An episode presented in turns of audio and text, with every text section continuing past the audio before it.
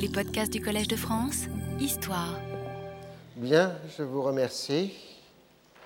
Donc, euh, nous étions arrivés lentement mais sûrement à l'année 1968, qui est une année très longue dans l'histoire contemporaine. Et la dernière fois, j'avais terminé en abordant la question de la Cisjordanie et le début de la colonisation sauvage, entre guillemets, des groupes religieux juifs, en particulier l'implantation d'abord illégale à Hébron du groupe du rabbin Moshe Levinger. Et c'est là où on s'était arrêté, me semble-t-il.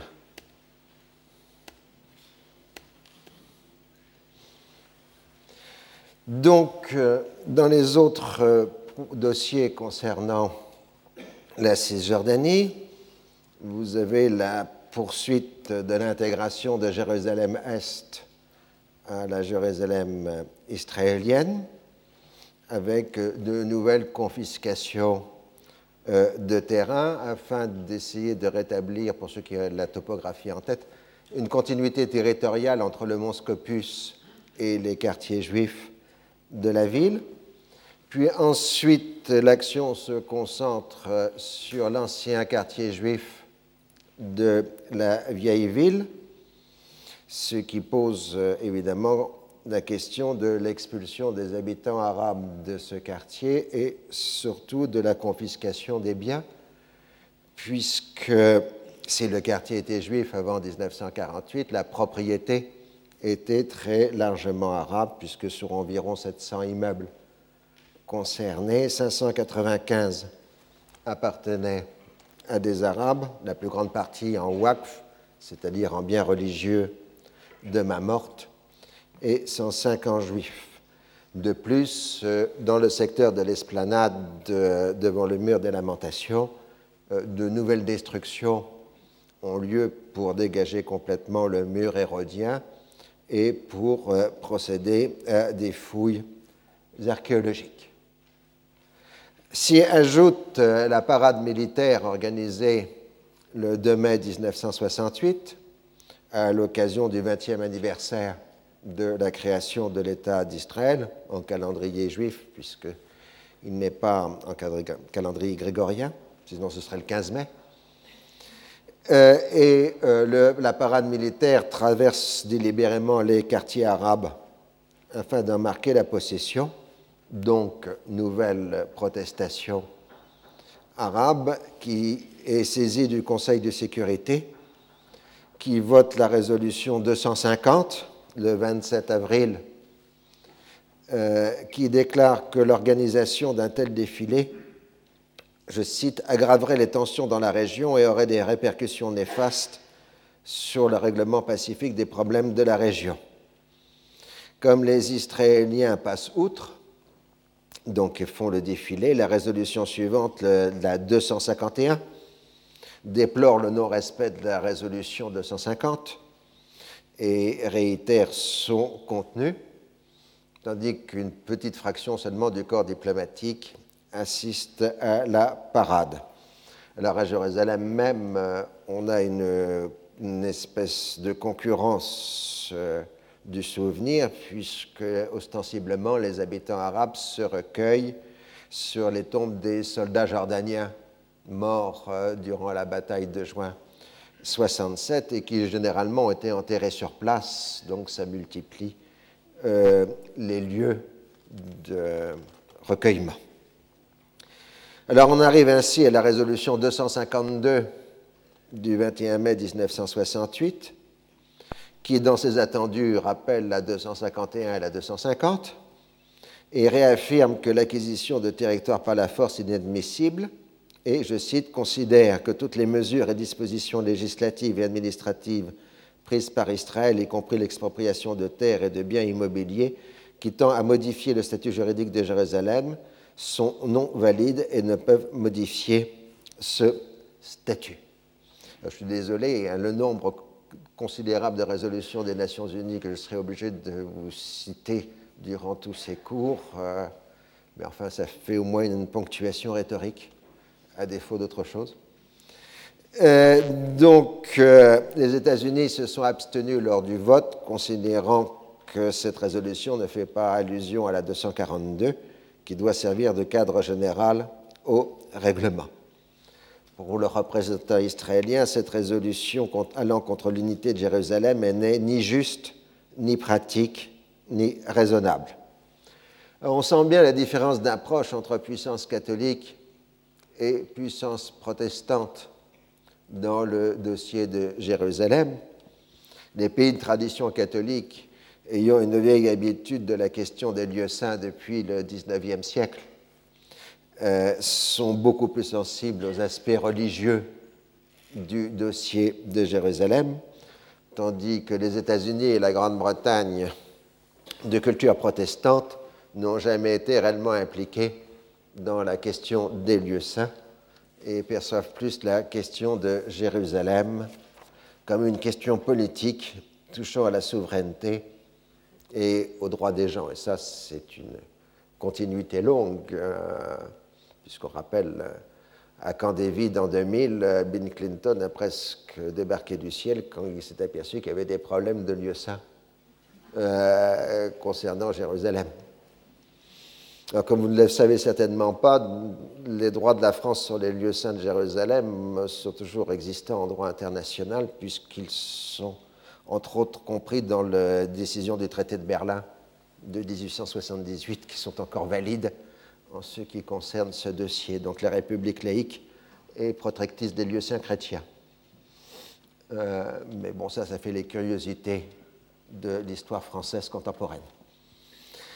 Euh, les Israéliens tentent des ouvertures politiques auprès des notables de Jérusalem, leur proposant d'être associés de façon informelle aux décisions les concernant, mais les notables répondent qu'ils veulent la restauration de la municipalité arabe, avec possibilité de mise en place d'un comité de coordination entre la municipalité juive et la municipalité arabe ce qui est totalement inacceptable du côté israélien, donc euh, l'affaire s'arrête là.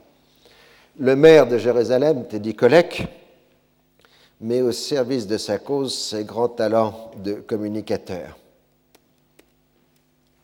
Là, vous avez sur cette photo Teddy Kollek avec Simone de Beauvoir.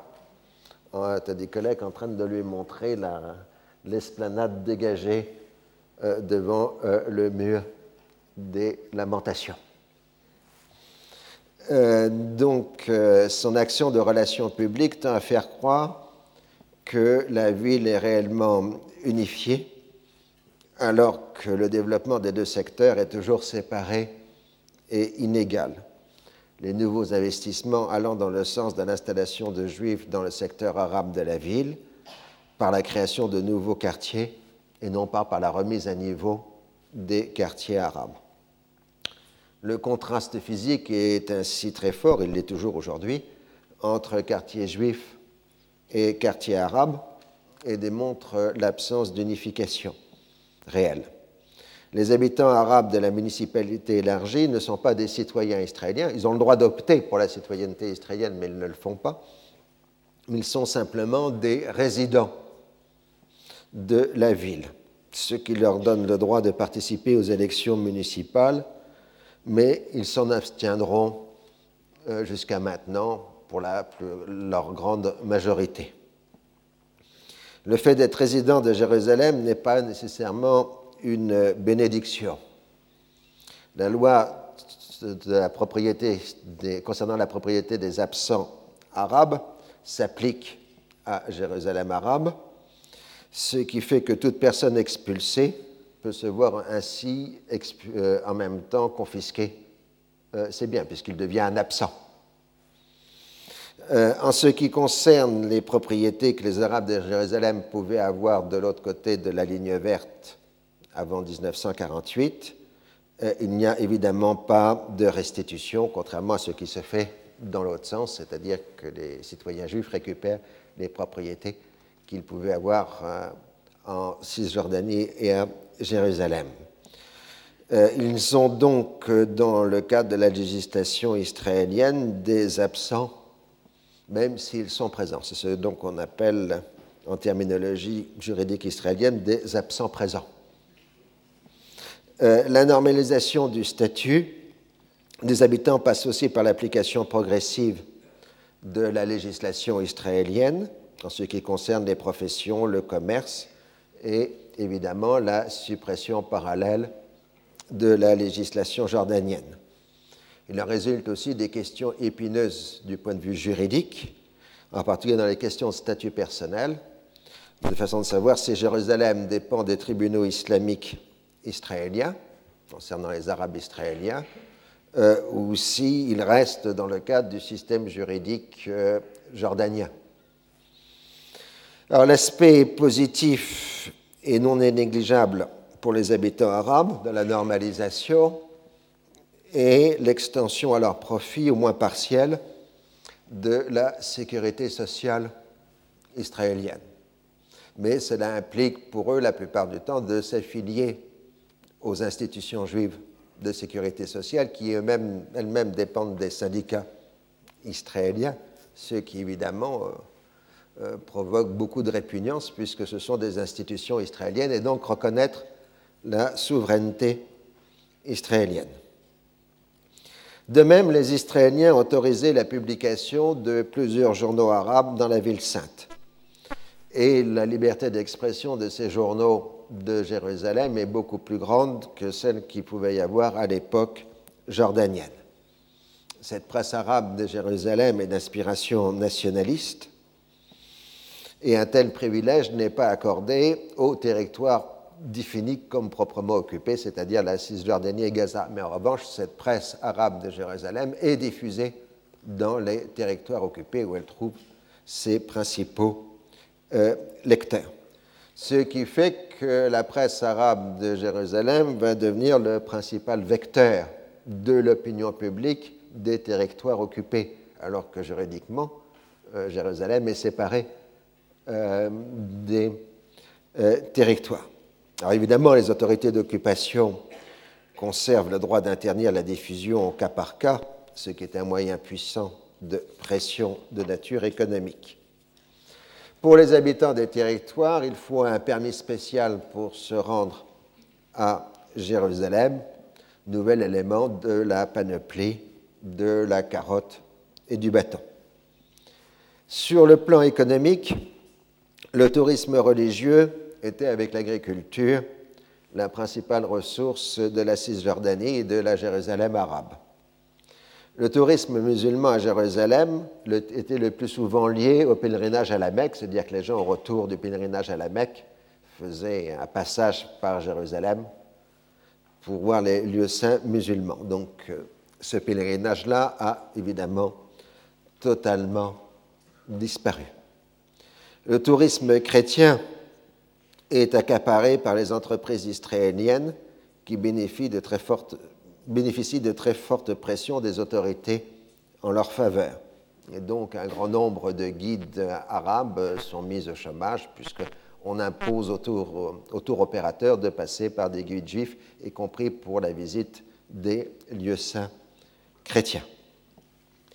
Dans les premiers temps, L'occupation été une bonne affaire économique pour les commerçants arabes de Jérusalem et des territoires d'ailleurs, euh, parce qu'ils avaient constitué leur stock avant l'occupation et que le niveau des prix en Israël était beaucoup plus élevé euh, à cause des taxations euh, que dans les territoires arabes. Donc ils ont revendu leur stock avec des bénéfices importants mais ensuite le réapprévisionnement se fait au tarif euh, israélien. Ce qui fait que progressivement le niveau des prix s'égalise entre les territoires occupés et Israël, ce qui correspond de facto à une perte de pouvoir d'achat pour euh, les habitants arabes. Alors les Israéliens ont été amenés d'abord à faire passer le cordon douanier entre Jérusalem et les territoires, et puis progressivement à étendre le cordon douanier tout simplement euh, au pont sur le Jourdain, c'est-à-dire à procéder à une intégration douanière des territoire. Quand les produits arabes sont compétitifs sur le marché israélien, ils sont soumis à des mesures unilatérales de protection, euh, ce qui amène les protestations des autorités militaires israéliennes qui défendent l'intérêt de leurs administrés arabes, euh, mais les intérêts économiques des milieux économiques israéliens l'emportent sur ce dossier. De même, euh, toute possibilité d'industrialisation est pratiquement interdite puisque les machines-outils diverses doivent être importées avec autorisation au cas par cas euh, des autorités israéliennes. Donc tout ce qui pourrait faire concurrence est extrêmement euh, limité. Alors, il en résulte que l'économie des territoires occupés, qui n'était pas d'ailleurs très flamboyante auparavant, entre complètement euh, dans une situation de dépendance.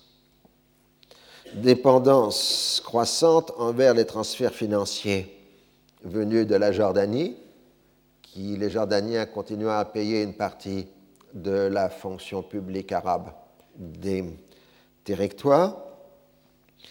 Euh, secours familiaux divers des familles euh, de la diaspora qui envoient de l'aide financière euh, à leurs membres dans les territoires à Jérusalem et de plus en plus utilisation de la main-d'œuvre des territoires occupés dans l'économie israélienne elle-même.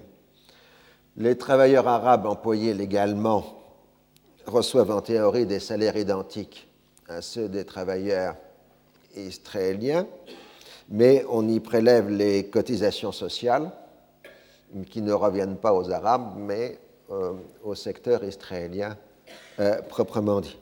Mais de toute façon, l'emploi légal ne doit correspondre qu'à peu près qu'à un quart de l'usage de la main-d'œuvre arabe, le reste, les trois quarts, étant ce qu'on peut appeler tout simplement de la main-d'œuvre noire. Alors, Eshkol a cherché à favoriser le départ des Arabes des territoires en offrant des, des incitations financières secrète. L'opération est très largement un échec. D'abord parce que la dégradation de la situation en Jordanie euh, n'attire pas les gens, puisqu'on est soumis de plus en plus aux raids de représailles et de bombardements israéliens en Jordanie, donc les gens ne vont pas aller dans les zones de combat, donc euh, la Jordanie euh, n'est pas attractive. Dans un certain nombre de cas, des gens qui avaient accepté des incitations financières se sont précipités ensuite pour entrer dans, au Fatah ou dans les organisations de résistance palestinienne. Donc ils ont fait payer le voyage par les Israéliens pour ensuite rejoindre la résistance, ce qui n'était pas non plus euh, le but recherché. Alors on a essayé de les envoyer ailleurs, euh, en particulier en Amérique latine ou en Australie. Euh, mais les autorités australiennes ou latino-américaines ont dit qu'ils ne voulaient absolument pas de ce type de clientèle des migrants. Et donc cela n'a rien donné. Alors durant l'été 68, le gouvernement israélien a songé à remplacer l'administration militaire de la Cisjordanie par une administration civile avec participation palestinienne. Les notables consultés ont répondu qu'ils conditionnaient leur acceptation à l'intégration de la Jérusalem arabe dans l'ensemble, ce qui est évidemment un non-recevoir. Ces notables savent que Nasser, comme le roi Hussein, s'opposeront à tout ce qui pourrait ressembler à une autonomie palestinienne sous protectorat israélien. Seul le cher Jabari, dont j'ai parlé la dernière fois, s'est montré intéressé aux propositions israéliennes, mais à condition d'être nommé gouverneur de l'ensemble de la Cisjordanie, ce qui évidemment n'était pas acceptable euh, pour euh, les autres notables.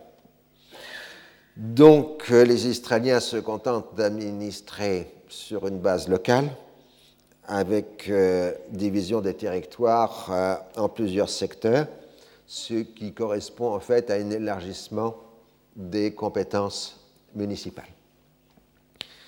Les procédures euh, à suivre sont déjà objet de contentieux, puisqu'à chaque fois qu'on essaye d'élargir les compétences, les Israéliens voudraient que ce soit les notables qui fassent la demande, tandis que les notables demandent que ce soit les Israéliens qui l'exigent. Hein, euh, donc c'est un dialogue euh, de sourds. Alors seul le cher Jabari accepte une autonomie limitée au district d'Hébron, qui servirait de modèle pour les autres, et puis il se ravise ensuite de peur probablement de représailles soit de la Jordanie, soit des organisations armées de résistance. Euh, les municipalités comme celle de Naplouse qui refusent totalement les propositions israéliennes sont soumises à diverses mesures de rétorsion, comme les interdictions de se rendre euh, en Jordanie.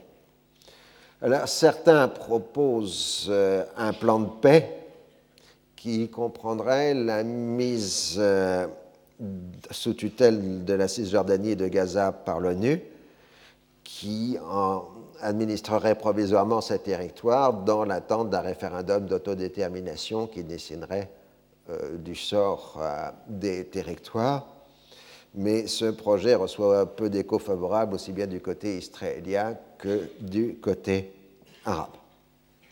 Donc voilà pour euh, la Cisjordanie et Gaza, enfin surtout la Cisjordanie.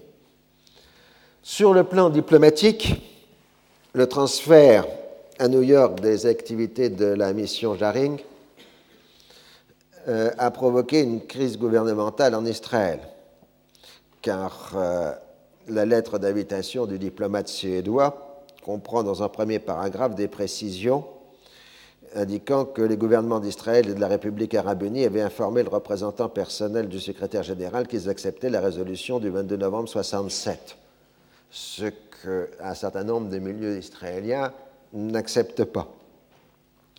Euh, ils considèrent que le gouvernement israélien n'a jamais statué sur euh, l'acceptation ou non de la résolution 242 et que donc une telle affirmation est contraire aux engagements pris. Abba Eban et Eshkol doivent multiplier les explications. Euh, la position officielle est que le gouvernement israélien est prêt à rechercher un accord avec chaque pays arabe sur tous les sujets compris dans la résolution. Formule qui implique qu'Israël accepte la résolution semble-t-il, disent-ils, mais sur la base de négociations directes. en fait, ce n'est pas du tout clair, parce qu'on accepte de parler de ce qui est dans le contenu de la résolution, mais pas de la résolution elle-même. Et ce qui donne un avantage considérable à la diplomatie arabe, enfin en tout cas celle de la Jordanie et de la République arabe unie, puisque Égyptiens et Jordaniens, eux, affirment qu'ils ont accepté la résolution 242 et qu'ils sont maintenant dans l'attente d'une acceptation israélienne euh, de euh, la résolution. Alors, dans cette période, Egal Modifie son plan qui va porter son nom et abandonne l'idée d'une autonomie palestinienne sous souveraineté israélienne, pensant à juste titre euh, que ce projet serait interprété comme la création d'une sorte de Bantoustan à la sud-africaine. Un Bantoustan, c'était ces territoires autonomes réservés aux Noirs créés en 1951 en Afrique du Sud dans le cadre du système de l'apartheid afin de priver les intéressés de la nationalité sud-africaine. Donc Alon propose de confier les régions peuplées de Cisjordanie à l'administration jordanienne avec un étroit corridor reliant Ramallah à Jéricho, comme vous pouvez voir dans cette tentative de représentation cartographique euh, du plan Alon, puisque comme on n'a jamais eu de formulation officielle, ce sont toujours que des interprétations euh, du texte. Donc vous voyez une Cisjordanie divisée en deux, avec un corridor allant vers euh, Jéricho et une rupture de l'espace palestinien euh, au niveau de Jérusalem. Donc, ça c'est la thèse de Egalalon, c'est-à-dire de dire annexe les territoires vides de habitants ou peu peuplés et on transférant à la Jordanie les villes, les agglomérations euh, arabes. La thèse de Dayan est plutôt d'une sorte de condominium israélo-jordanien. Les Israéliens auraient la juridiction sur leurs citoyens installés en Cisjordanie et les Jordaniens sur les Arabes. Mais concrètement, l'armée israélienne serait présente partout. Eban, lui, penche plutôt pour le plan Alon, et Dayan ne s'y oppose pas tout en exprimant publiquement son scepticisme. Donc son vote ou décision prise officiellement, le plan Alon ou option jordanienne devient la doctrine officieuse euh, du Parti travailliste. Officiellement, il ne s'agit que d'études. L'opposition entre Alon et Dayan n'est pas simplement une opposition de programme, elle recouvre une rivalité traditionnelle des deux hommes depuis 1948 et couvre aussi la question de la succession de Eshkol pour savoir lequel des deux succédera à Eshkol le jour euh, venu. Dayan est l'homme le plus populaire d'Israël, mais Alon a pour lui le parti. Euh, donc, euh, les positions sont à peu près équivalentes et Alon vient de recevoir le titre honorifique de vice-président du Conseil. Alors, une fois qu'on a plus ou moins déterminé ce plan Alon, euh, on va le proposer aux Jordaniens dans le cadre d'une série de rencontres secrètes entre le roi Hussein et des émissaires israéliens de haut rang, dont Abba Eban. Euh, ces rencontres ont lieu généralement à Londres, pour tout le savoir, dans un cabinet de dentiste. Euh, puisque ça paraît normal que les gens aient se faire soigner les dents, donc on ne regarde pas qui est dans la salle d'attente. Et euh, c'est comme ça que les rencontres sont organisées. Alors donc, Eban rencontre secrètement le roi le 4 mai 1968 et lui indique la teneur générale, mais sans précision territoriale nette, du plan Alon. Euh, ceci accompagné ensuite donc, de toute une série de rencontres non moins secrètes entre euh, le chef d'état-major de l'armée israélienne Barlev et euh, le chef d'état-major Hamash de l'armée euh, jordanienne. Les Jordaniens manifestent dès le départ leur hostilité aux propositions israéliennes, mais laissent faire puisqu'il ne s'agit officiellement que d'échanges de vues et non pas de propositions fermes. Le roi Hussein précise qui, à ce qui concerne Jérusalem, il aura besoin de l'accord des autres pays arabes parce que cette question dépasse les compétences de la Jordanie, mais qu'il est prêt à accepter une formule qui maintient l'unité administrative de la ville tout en assurant la nature jordanienne de sa population arabe, c'est-à-dire une forme de condominium. Et euh, donc, cette négociation va durer jusqu'à la fin de l'été 1968 on n'a pas tous les détails, vous imaginez bien, on n'en a que quelques indications pour l'instant.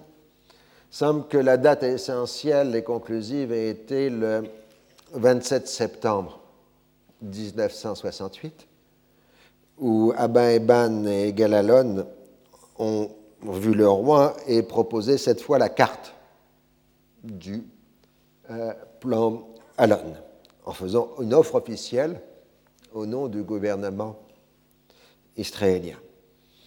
Et Eban a utilisé à ce moment-là l'épouvantail de l'autonomie palestinienne. Et euh, en gros, donc, c'est la carte que je vous ai donnée à l'instant, c'est-à-dire que Israël annexerait environ un tiers de la Cisjordanie.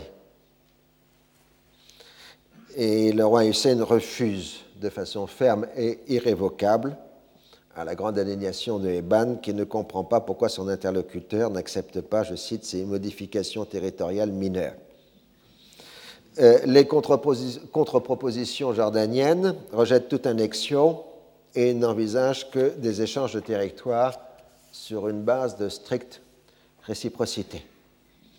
Alors, les contacts secrets vont continuer les années suivantes, mais le roi Hussein restera totalement inébranlable jusqu'à la fin euh, sur ses positions.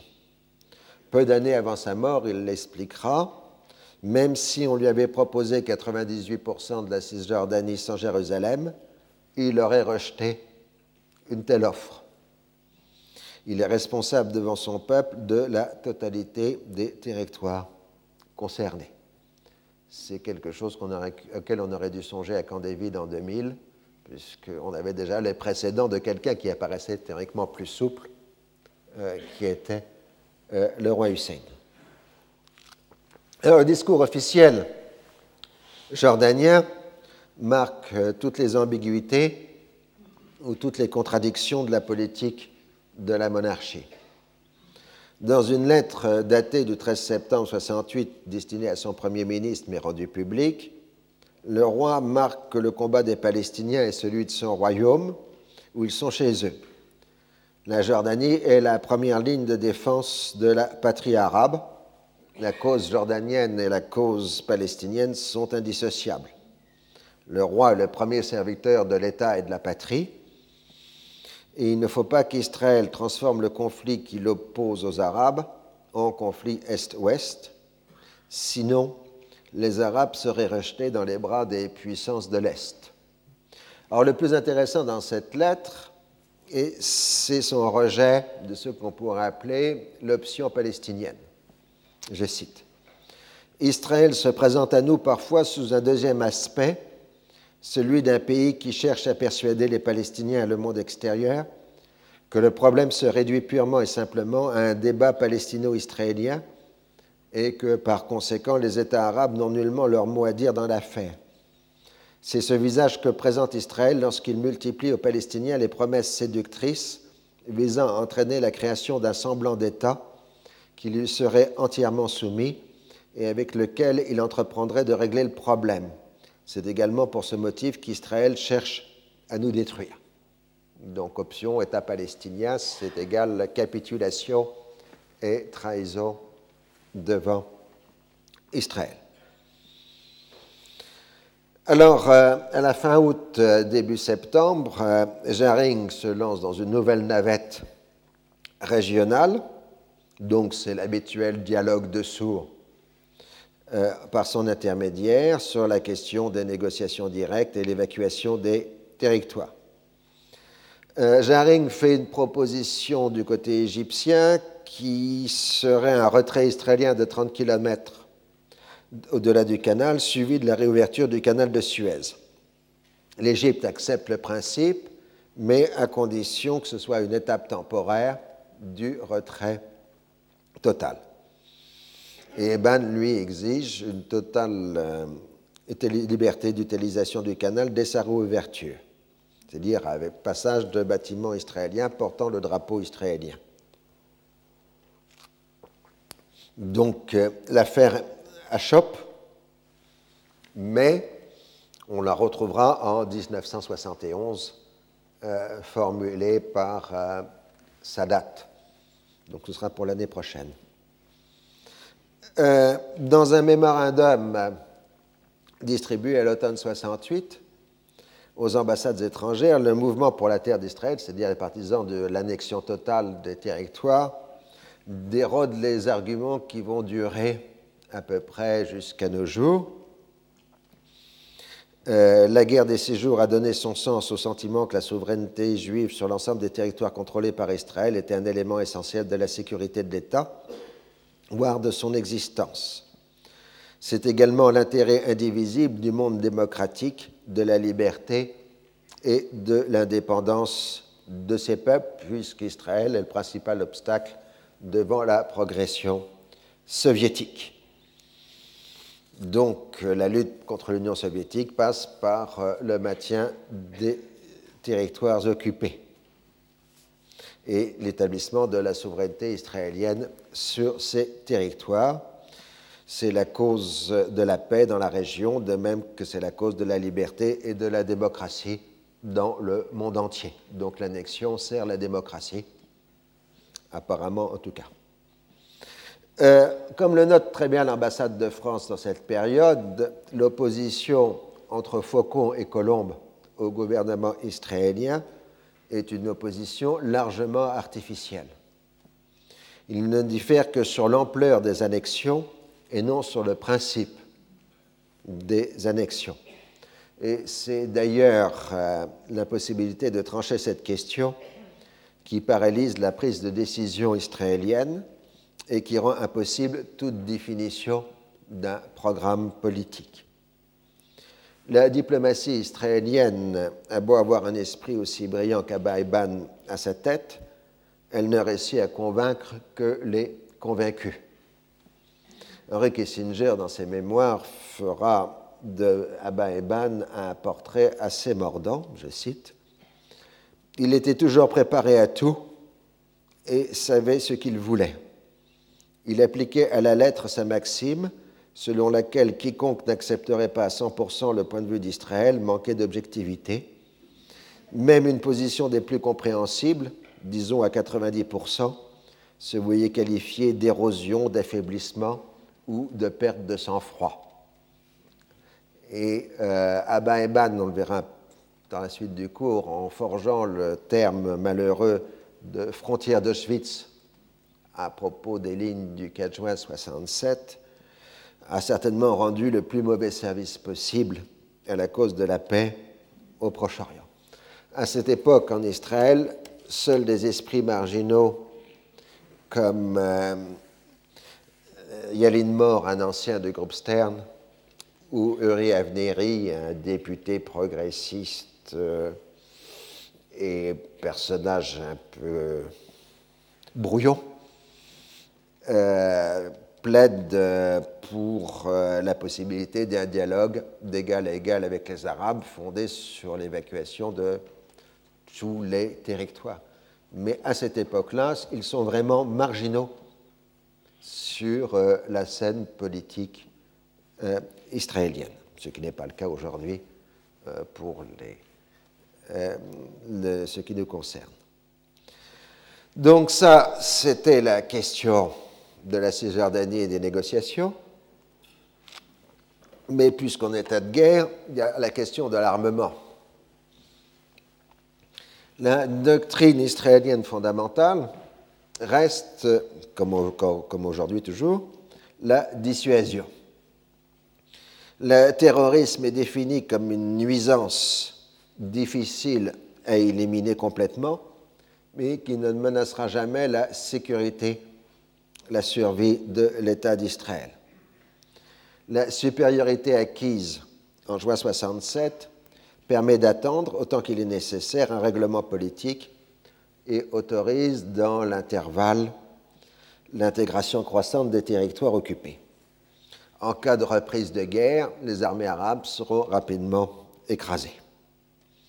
Néanmoins, l'aviation reste le facteur fondamental du rapport de force.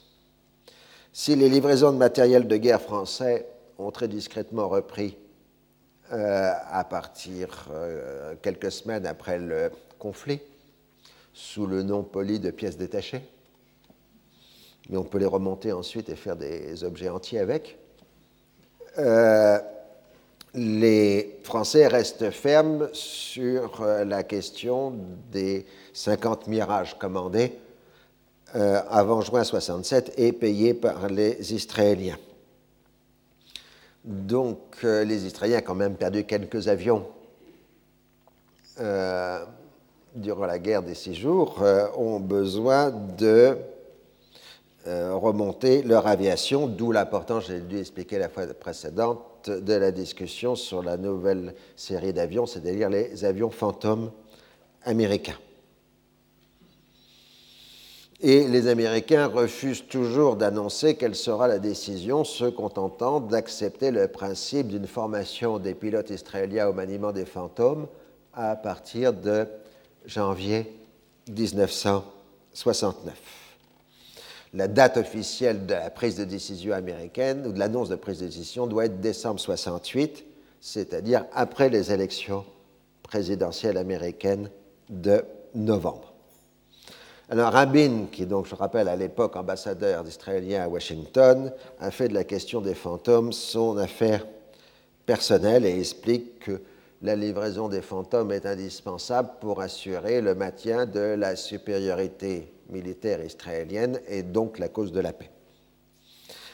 On peut penser qu'une des raisons de la négociation secrète entre le roi Hussein et les Israéliens était en fait euh, de persuader les Américains de la bonne foi des Israéliens dans la recherche d'un accord avec les Jordaniens. Et d'ailleurs, durant toute cette période, ils ont laissé entendre qu'ils seraient prêts à faire des concessions supplémentaires aux Jordaniens si les Américains annonçaient la décision des fantômes. Mais cette question des fantômes est le seul des moyens de pression dont dispose l'administration Johnson sur un dossier qui revient de nouveau à l'ordre du jour, celui du nucléaire israélien.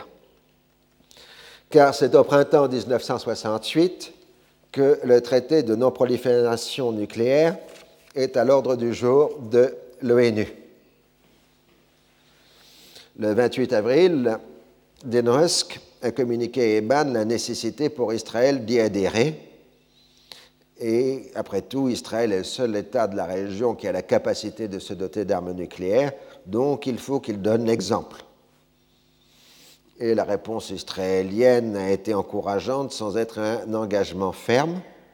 Eban disant qu'il était personnellement partisan de la signature, mais qu'il doit attendre la décision de son gouvernement. De fait, à l'ONU, le 12 juin 1968, Israël approuve le traité, ce qui ne l'oblige pas à y adhérer. Le 1er juillet 1968, 65 pays adhèrent au traité de non-prolifération. Mais l'invasion de la Tchécoslovaquie par l'armée rouge et par les forces du pacte de Varsovie le 20 août 1968 donne un grand coup de frein aux adhésions et aux ratifications du traité de non-prolifération, puisqu'on retombe dans une guerre très froide, au moins temporaire, euh, puisqu'il faut un minimum de 43 ratifications, pas seulement d'adhésion, mais de ratification, pour faire entrer en, valeur, en vigueur euh, le traité. Pour Rabin, euh, il ne faut pas signer le traité car la dissuasion nucléaire, même virtuelle, est aussi un instrument de la dissuasion israélienne générale. Donc, euh, sans insister particulièrement, l'administration Johnson s'en tient à son calendrier officiel sur la livraison des fantômes, en laissant entendre que peut-être qu'un geste israélien concernant le traité de non-prolifération permettrait d'assouplir la position américaine. Goldberg qui était l'ambassadeur aux États-Unis, des États-Unis à l'ONU, vient de quitter l'ONU. Il est remplacé par George Ball, qui est un des principaux démocrates dans le champ des relations internationales. Il a été un long moment euh, sous-secrétaire d'État sous les administrations Kennedy et Johnson, mais comme il s'était opposé très vigoureusement à la guerre du Vietnam, c'était la Cassandre euh, de l'administration Johnson, prévenant que la guerre du Vietnam était stupide et dangereuse et qu'il fallait absolument pas entrer euh, dans la logique euh, de l'escalade. Donc finalement, comme il n'était pas écouté, il avait démissionné de l'administration et puis là, Johnson le réintroduit en grâce en lui proposant le poste d'ambassadeur aux Nations Unies, qui, je rappelle, je dû le dire déjà, aux États-Unis, l'ambassadeur aux Nations Unies à leur rang ministériel. Enfin, il a rang de membre du cabinet euh, du président des États-Unis. Euh, donc, euh, George Ball paraît l'homme de la situation et il se lance dans une mission d'exploration durant l'été 1968 dans l'ensemble du Proche-Orient pour analyser les possibilités de raisons euh, de, règlement politique.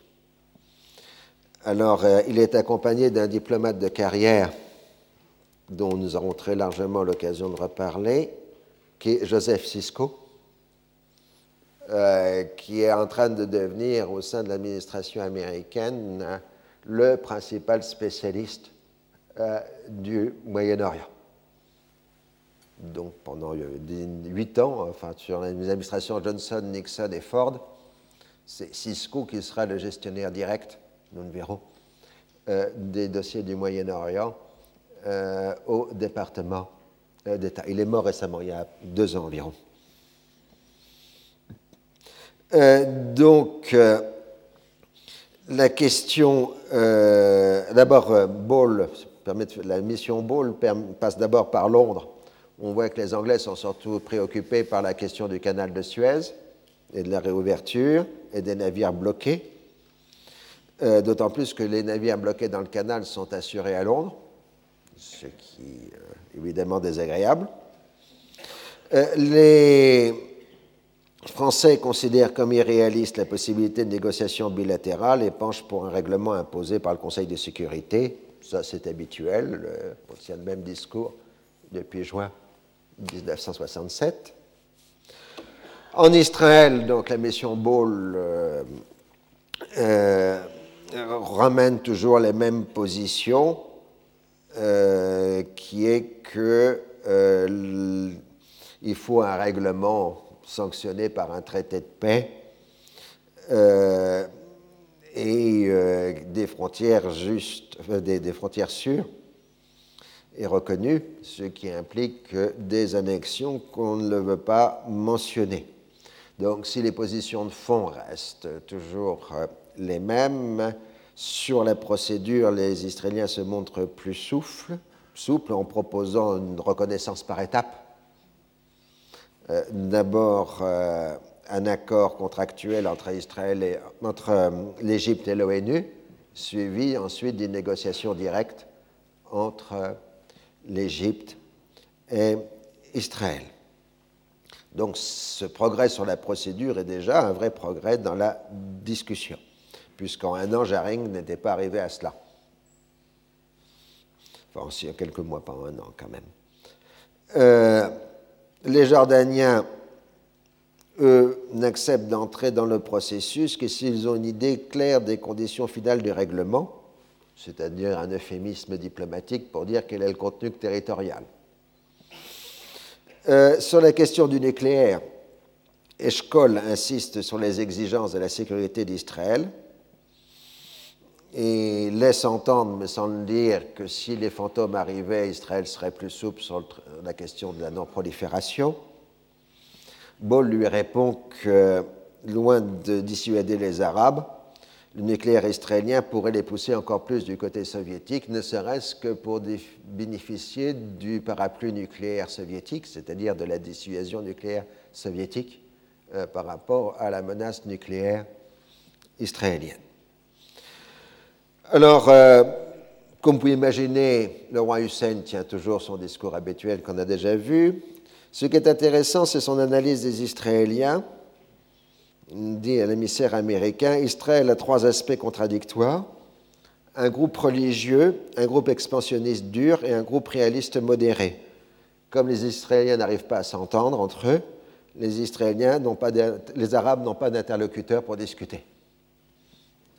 Euh, on voit les retours euh, d'arguments qui se font par intermédiaire. Euh, donc, Ball conclut qu'on a fait des progrès dans la procédure et qu'on peut maintenant relancer la mission Jaring. Cela dit, très rapidement, George Ball, qui s'ennuie à l'ONU, parce qu'il trouve que les discussions au Conseil de sécurité sont assez vides de sens, et que la priorité, c'est le règlement de la question de la guerre du Vietnam, démissionne pour devenir le conseiller aux relations internationales euh, du candidat démocrate euh, Humphrey, ce qui est considéré par Johnson comme une euh, trahison.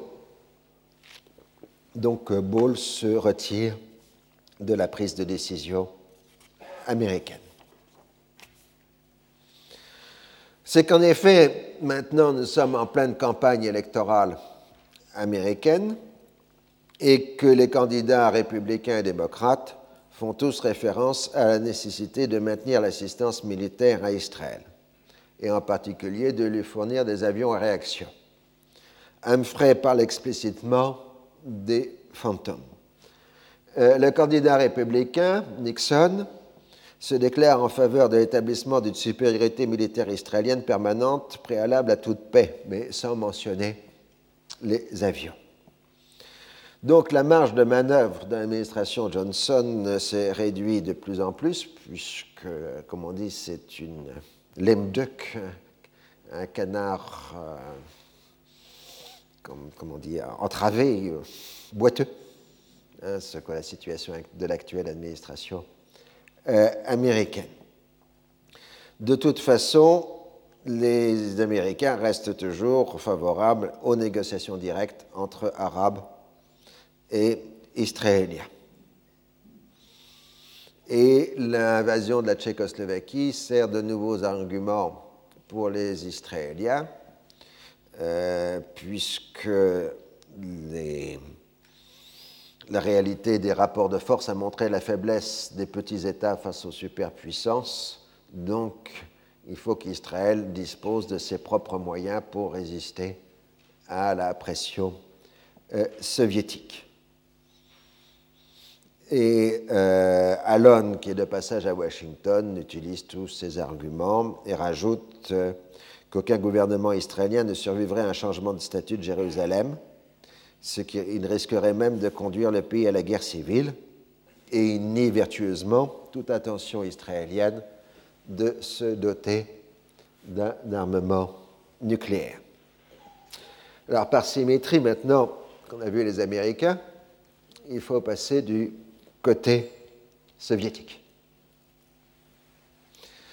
Au début de septembre, les soviétiques font des propositions relativement précises aux Américains acceptation par tous de la résolution 242 et engagement de l'appliquer, consultation directe ou indirecte des parties intéressées, retrait par étape des territoires occupés par l'armée israélienne, simultanément déclaration des États arabes concernés mettant fin à l'état de guerre et s'engageant à reconnaître et à accepter la souveraineté, l'intégrité territoriale et la dépendance politique de chaque État de la région et leur droit à vivre en paix à l'intérieur de frontières sûres et reconnues. C'est les habituels coupés-collés de la résolution 242 des textes américains et soviétiques. Le plan ce qu'on appelle le plan soviétique euh, doit prendre un mois et comprendre la réouverture immédiate du canal de Suez. La RAU s'engageant à accepter le stationnement permanent de troupes de l'ONU sur les positions que les casques bleus occupaient avant juin 67. Le Conseil de sécurité, où les quatre membres permanents s'engageraient à garantir les frontières, puis travailleraient avec les intéressés à régler la question de liberté de circulation sur les voies d'eau, celle des réfugiés, celle de Jérusalem. Donc nous avons ce qu'on a appelé le plan soviétique. Alors, le plan soviétique se veut réaliste et se targue d'avoir l'acceptation de la République arabe unie. Il correspond aux engagements pris lors du récent voyage de Nasser en Union soviétique. C'est un plan fondé sur la simultanéité et l'interdépendance des actions. Oralement, Dobrynin, l'ambassadeur soviétique à Washington, évoque l'ouverture de discussions sur la limitation des armements à l'intérieur de ce plan. Il propose même quelques jours ensuite, après la tenue d'un sommet américano-soviétique sur le Moyen-Orient. Il insiste sur l'importance des garanties internationales apportées par les quatre grands et en attribue la paternité à Naum Goldman, président du Congrès juif mondial et franc-tireur permanent du sionisme il considère que les garanties des quatre sont plus importantes qu'un traité de paix. La démarche soviétique a été analysée comme étant une diversion par rapport à l'impact de l'invasion de la Tchécoslovaquie, puisqu'on est que deux, trois semaines après l'invasion de la Tchécoslovaquie. Et ainsi destiné à redonner à Moscou un rôle positif dans le domaine des relations internationales. Cette dimension existe certainement, mais la politique moyenne orientale a été définie auparavant. elle est de nature conservatrice. La progression soviétique au Moyen-Orient a été considérée comme le grand succès des successeurs de Staline, leur ouvrant la porte du tiers-monde, mais au prix de l'abandon du rôle moteur des communistes locaux dans les luttes pour la libération nationale. Il faut bien comprendre, euh, jusqu'à 1954, l'Union soviétique ne soutenait que les mouvements d'indépendance nationale soutenus, dans lesquels les partis communistes jouaient un rôle moteur, comme en Indochine, euh, par exemple. Tandis qu'après 1954, et la progression soviétique au Moyen-Orient s'est faite au prix du sacrifice des partis communistes au profit des bassistes, des nassériens, euh, etc. Et euh, les soviétiques ont été traumatisés euh, par la chute de Sukarno en Indonésie en 1965, qui s'est accompagné des plus grands massacres contemporains dont on parle peu aujourd'hui, mais de plus de 500 000 communistes ont été assassinés euh, lors de la répression de 1965 en Indonésie. Puis la guerre des séjours, ça avait été un second revers pour euh, l'Union soviétique, semblant annoncer l'effondrement de l'influence soviétique dans le tiers-monde.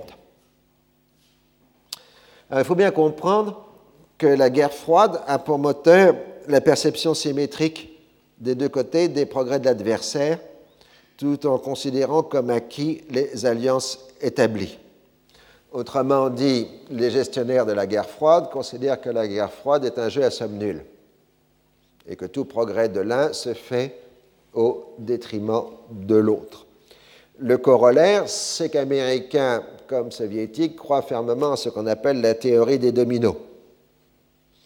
La théorie des dominos dit que la perte d'un pays euh, clé entraînerait l'effondrement d'un ensemble de pays au profit euh, de l'adversaire. C'est pour ça que les Américains sont au Vietnam, parce que le Vietnam, c'est le domino clé, et que s'il tombe, bah, tous les autres dominos euh, tomberont.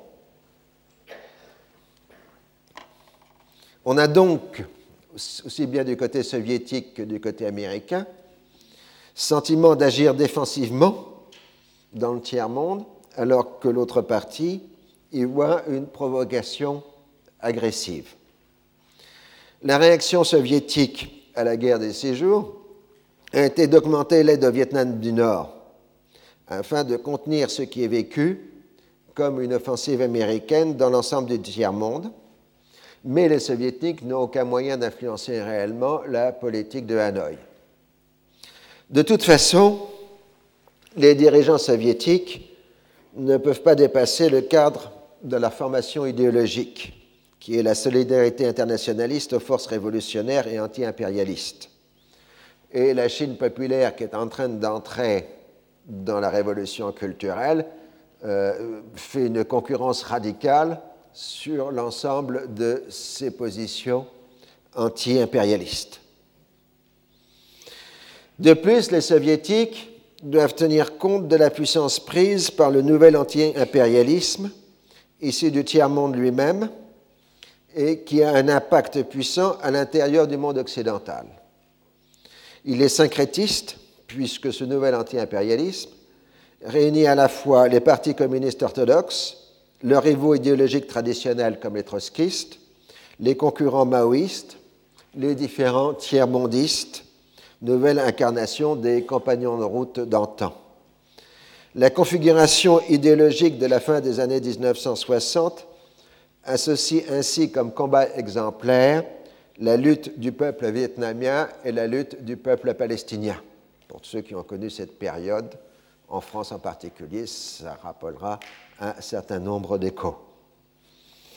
La politique de Moscou dans le conflit israélo-arabe est donc d'abord celle d'une consolidation des positions acquises, qui passe par le réarmement des alliés arabes, avec pour principale anxiété le risque d'une nouvelle guerre provoquée soit par l'expansionnisme israélien, soit par l'aventurisme arabe, qui, qui tout, remettent tout en cause.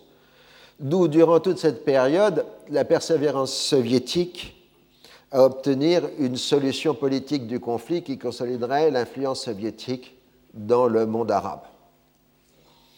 Dans cette situation, Moscou est finalement beaucoup plus dépendant de ses alliés arabes que l'inverse, puisqu'il lui faut à la fois les empêcher d'aller à la guerre et leur interdire un retournement des alliances au profit des États-Unis, le tout en craignant l'attraction du radicalisme chinois sur les forces proprement révolutionnaires. La solidité interne des régimes arabes progressistes et autoritaires rend impossible de susciter ou de favoriser une faction qu'il faut au pouvoir suivrait aveuglément les consignes de Moscou, puisque justement, au mieux, les partis communistes arabes sont marginalisés, au pire, interdits et durement réprimés.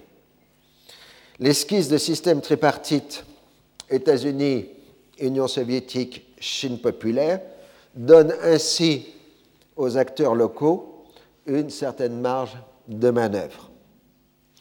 Il faut terminer en indiquant que la conjoncture de l'été 1968 est la marche au pouvoir d'un Léonid Brejnev et de son rôle croissant dans la formulation de la politique étrangère. Le but de Brejnev est d'amener son pays à la parité stratégique avec les États-Unis, avec comme moyen de pression l'accroissement constant de la puissance militaire soviétique en armement classique et nucléaire. Loin de rechercher une lutte finale, Brezhnev a pour ambition de faire reconnaître l'égalité de statut pouvant déboucher à une forme de gestion commune des affaires internationales avec les États-Unis. En ce sens, le plan soviétique est une offre de partenariat américano-soviétique dans les affaires du Moyen-Orient avec reconnaissance des intérêts réciproques des deux puissances.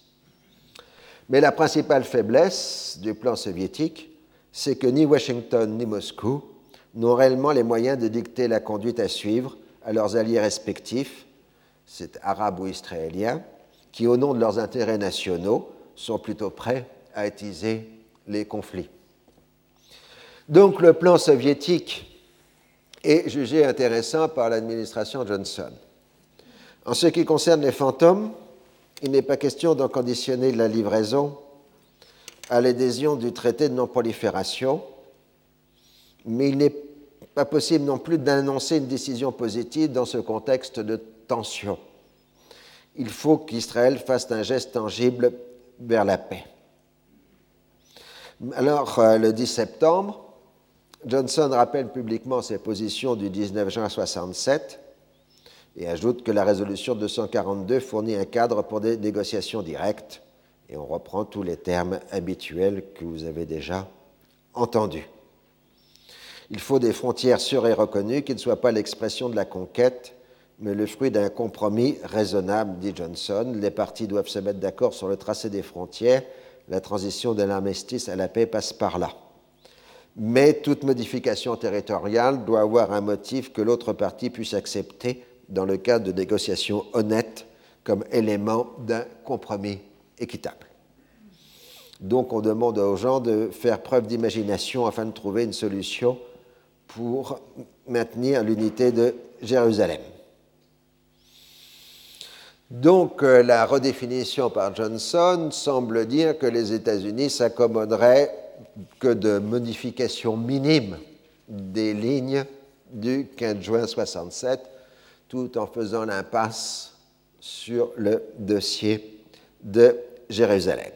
Et dans ce discours, Johnson n'a pas parlé des fantômes, euh, à grande inquiétude des Israéliens. Et Rabin et Alon, qui ont assisté au discours, euh, ne dissimulent pas euh, leur déception, tandis que du côté arabe, le discours de Johnson est plutôt bien reçu, bien que le terme retrait euh, ne soit pas utilisé. Mais tout le monde est réaliste. C'est une administration sortante, puisque Johnson ne se représente pas, et que les véritables choix et décisions seront prises après les élections. maintenant, Bon, on va faire d'abord la pause quand même. Cinq minutes de pause. Et puis nous passerons aux Palestiniens parce qu'on l'avait un peu oublié. Retrouvez tous les podcasts du Collège de France sur www.collège-de-france.fr.